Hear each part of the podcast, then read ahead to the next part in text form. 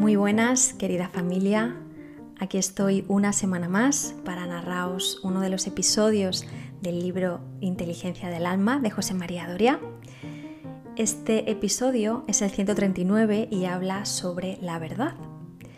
Habla sobre la verdad del momento presente, que es lo único que existe. Nos cuenta, nos recuerda, mejor dicho, cómo siempre nos estamos anticipando o proyectando en el pasado en vez de estar presentes en lo descubierto segundo a segundo, que eso es lo único que realmente existe. Espero de todo corazón que este episodio llegue a tu vida en el momento justo. Espero que te encuentres muy bien y doy paso al episodio 139, Verdad, que comienza con la siguiente cita. La verdad está en el descubrir, no en lo descubierto. Ni Sargadata.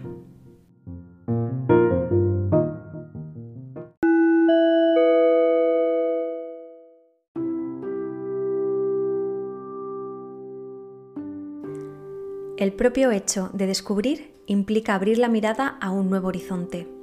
Y tal vez la labor de descubrir sea la misión esencial que el ser humano tiene asignada sobre la Tierra. Se trata de perforar cada día nuevas capas de cebolla que nos aproximen al núcleo esencial de todas las cosas. Cada vez que descubrimos, nos asomamos al balcón de una nueva porción de verdad y de existencia. Cuando experimentamos el hecho de descubrir junto a otra persona, se produce un chispazo que nos hace cómplices del instante mágico del darse cuenta. Cuando descubrimos una cualidad hasta entonces oculta o simplemente comprendemos los procesos mentales que nos conforman, sentimos la felicidad del que sabe que crece y se libera.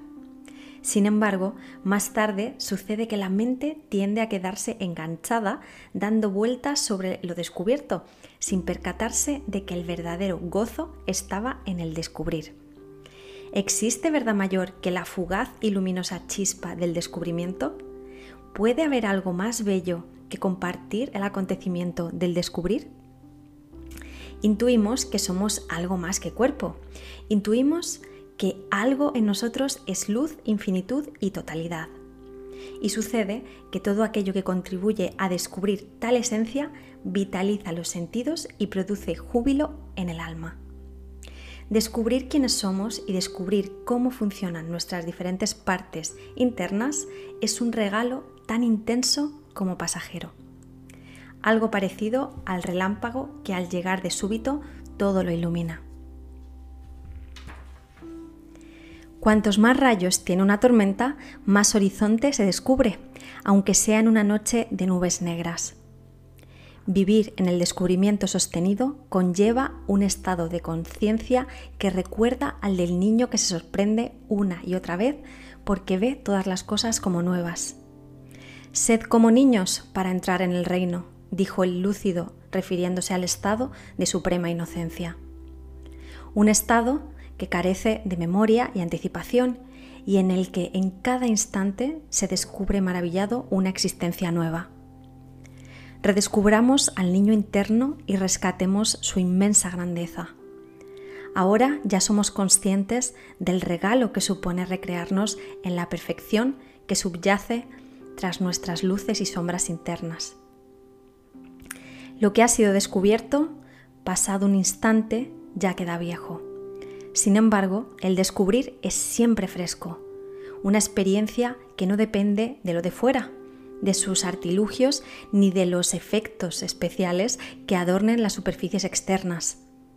El descubrir depende de la actitud con que se encara la vida, depende de la capacidad de vaciarse y soltar registros ya vividos, archivos que se proyectan en todo aquello que uno mira con carga vieja. El descubrir supone soltar suposiciones y neutralizar el control que quiere ejercer la cabeza. Merece la pena abrirse a lo nuevo y recordar que todo lo recién nacido está en sus ojos y no precisamente en las afueras de su propia cara.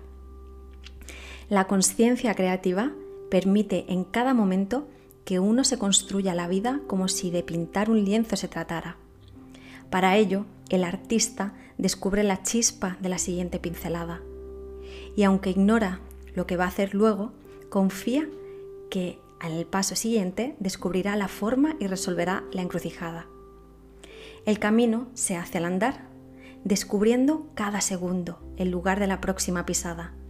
La anticipación emocional condiciona la mente a tener que vivir lo que previamente programó en la proyección al futuro de su propia historieta. Cuando vamos a una fiesta con la intención de repetir el gozo del anterior, decimos adiós a lo nuevo y apostamos por una frustración completa. En realidad, el que descubre es el que despierta.